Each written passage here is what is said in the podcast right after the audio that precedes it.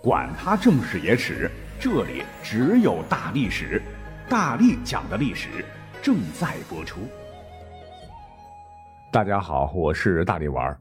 今天是二零二零年十二月十三日，上周刚过的大雪这个节气啊，这个气温歘，我的天，感觉好像是呈断崖式下降。秋裤加厚加绒穿两条，还冻得我浑身哆嗦。昨晚上更凶啊！西北风呼呼刮着，大雪纷飞，哎，对我不抗冻的体型来说，简直冻死狗的节奏。不过呢，我也收获了一个灵感，那就是跟我一样喜欢历史的宝宝们，你们有没有想过这么一个严肃的问题？我们现在有冬天，那古代肯定也冬天。请问，古时候如果要跟现在比，谁的冬天更冷呢？哎，我想答案应该很简单。首先呢。现代人的石油、煤炭等，或者砍伐森林并将其焚烧，会产生大量的二氧化碳，温室气体排放过多，就导致厄尔尼诺现象，全球气温变暖，冰山融化，海平面上升等。所以说，古代的冬天肯定比现在更冷。但另据史学物候方志和仪器观测统计，以我国西北部为例，处于干燥气候顶点时。大概是在公元三百四十八年左右的十几年间吧。中原大地当时正值最为黑暗血腥的南北朝时期，平均温度你猜有多少？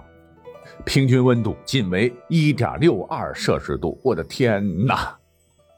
这样的话，古代可就惨了啊，远比现代冷，抗灾能力又比较差。那翻看历史，往往一旦遇到地区性的气候恶化，寒冷期呼啸而来。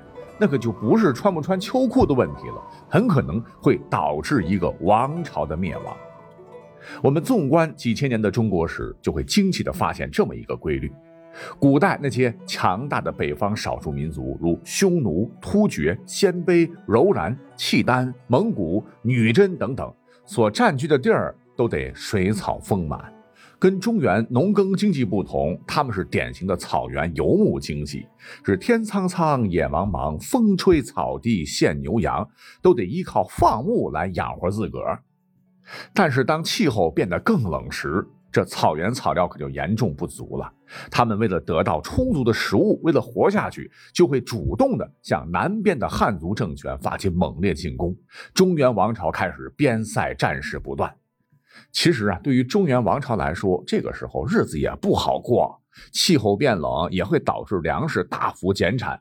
古代是农业社会，民以食为天，老百姓都吃不饱饭，那还不赶紧揭竿而起跟你拼命啊？这样一搞的话，统治阶层必将内忧外患。你看历史上著名的大明朝，它灭亡呢，就跟这个原因是息息相关。各位去查，明末呢。恰好它是一个气候转折期，气候开始走向持续几十年的干冷，这就会导致气候灾害陡然增多，粮食生产会遭遇危机，最终使得粮食供给量下降。那供给量下降，物价水平肯定上涨嘛，会导致通货膨胀，政府收入实际下降。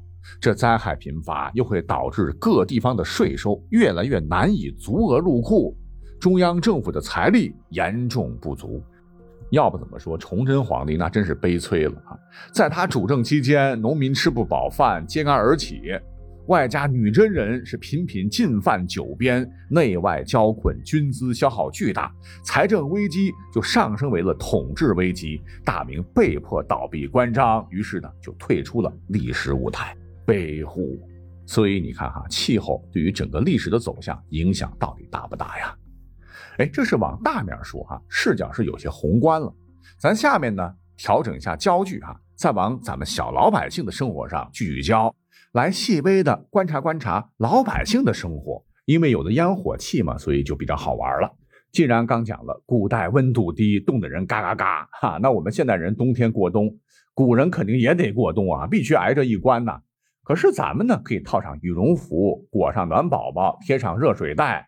空调房或者暖气房里边窝着，尽量可以暖和些。问题是，古代它可没有空调，没有暖气。那几千年来，古人们是如何熬过来的呢？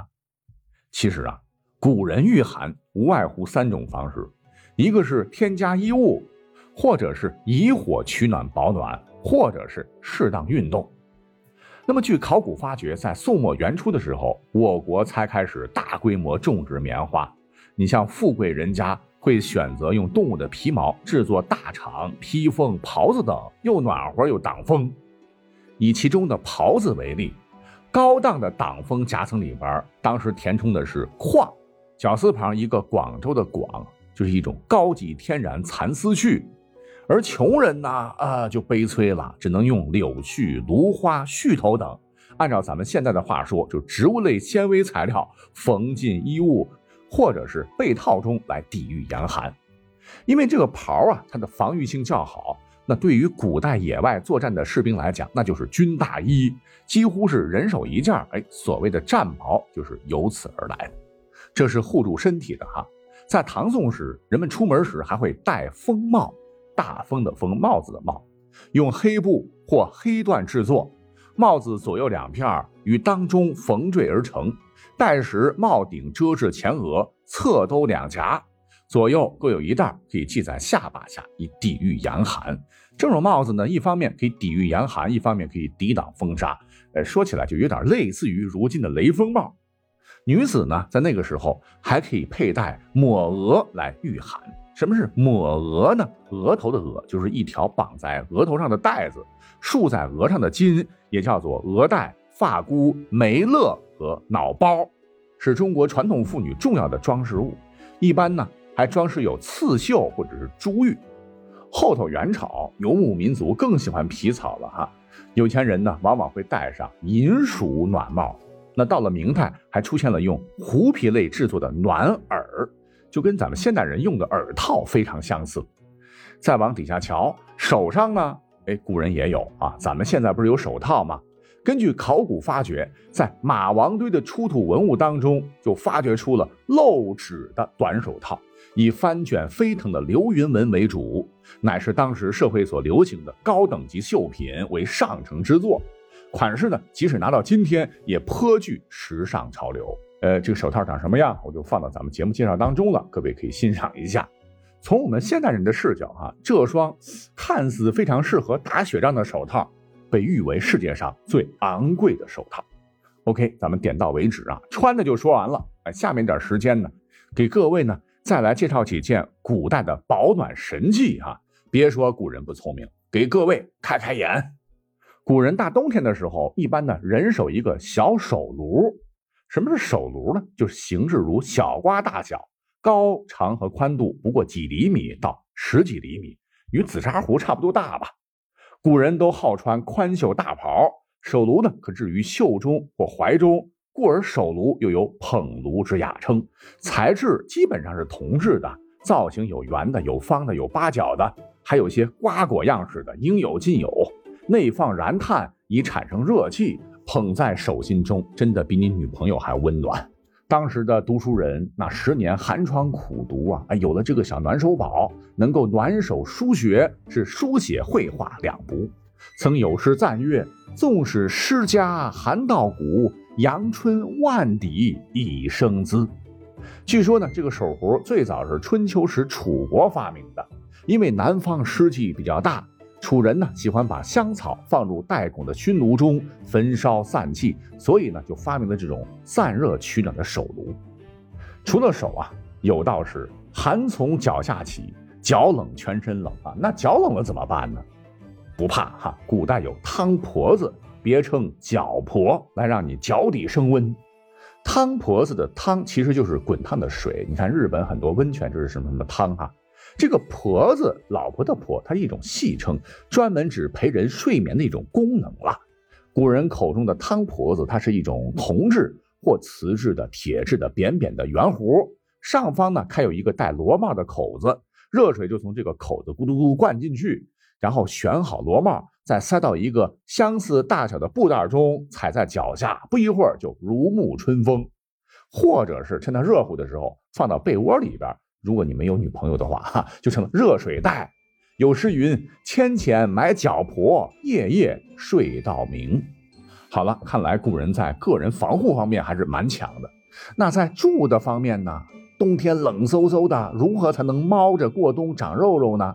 古人很有智慧，他们懂得利用光能。你像小老百姓的房子得建的是坐北朝南，让阳光通透啊，这样阳光透射进来，暖洋洋的照在身上，好舒服的说。还会用兽皮或者苇草遮挡窗户，以抵御寒风侵入。室内呢，再生个神仙炉，那就是火盆了啊。材质呢，有泥做的，也有铁做的。那现在个别农村还在使用啊，可别小看这个盆盆。据史料载，火盆最早是起源于黑龙江地区，据说是在三国时期开始使用的，传到今天呢，已经有两千多年历史了。老百姓用它巴适的很。那贵族老爷们相比较，那就更精致了。除了小资家可以利用熏炉来提升室温，熏炉熏蒸的那个熏，还可以往里边呢放些香料，让满室生香。更让我们现代人叹为观止的是，你知道吗？在秦汉时期，古人竟然还搞出了暖气和中央空调，这还真不是吹啊！我们的考古学家前些年呢。在秦咸阳宫的遗址中，就发现了三座壁炉，其中两座壁炉供浴室沐浴取暖。这个壁炉的炉膛为覆瓮形，这种设计非常妙，可以使得燃烧的木炭或者煤吧，在膛内更加充分的燃烧，还有空间回旋。而这个炉顶呢，呈人字形，散热面积很大，相当于现在的加强版散热器吧。炉口前呢，还有灰坑。炉的左侧有一个存放木炭的炭槽，木炭燃烧的时间较长，可以使室内温度长时间保持稳定。这听起来跟我们的暖气不是很像吗？在秦长乐宫的遗址还发现了火墙的这种做法，就是用两块铜瓦相扣，做成管道包于墙内，与灶相通，用来取暖。哎，这不是中央空调的原理吗？甚至呢，到了汉武帝时，那古人为了刘彻他老人家冬天别冻着，皇宫内竟然还造出了一座温室殿，里边呢各种防寒保暖的设备一应俱全。根据一本古书叫《西京杂记》所记载，花椒为材质，捣碎成泥。这个花椒就是我们做饭的那个花椒，涂在墙壁上制成保温层，也象征着多子多孙，并认为有御寒杀虫之功效。那这样的房子也称之为椒房，壁面再挂上锦绣地毯或设置屏风，还用大雁羽毛做成帷幔，地上铺着西域毛毯，一听着就相当豪华。我一个现代人都享受不了这样的待遇。再多说一嘴哈，这个花椒呢，乃是我国古代三香花香、茱萸、姜之一，是我国巴蜀秦陇的土特产。那有关花椒最早的记载在《尔雅》当中。花椒树还是摇钱树的原型之一。如果说将来有机会，你能够穿越回汉代，看到一个姑娘一闻，哇，全身都是花椒味，告诉你非富即贵，赶紧追。说到这儿呢，再讲一个让我们现代人难以置信的系统吧，那就是在古代，甚至还出现了一整套的。地暖装置，据考证，其出现在明朝末年，崇祯帝应该用过。它的发明，当时呢，只有皇帝老子和他的后宫佳丽们能够享受得起。完好的古代活化石呢，就在今天北京的故宫。具体是个什么样子呢？匠人们会将宫殿的墙壁砌成空心的夹墙，俗称火墙，墙下再挖有火道，用加热的烟通过管道加热地砖，然后达到取暖的目的。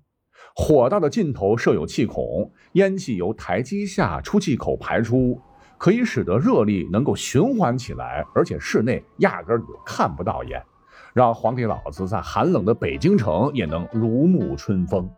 那这是皇帝了，而当时的老百姓呢？啊，也有法，人家有土暖炕啊啊！你看，至今一些农村地方还在使用啊。故而不得不说，老祖先的东西真的是太棒了，赞。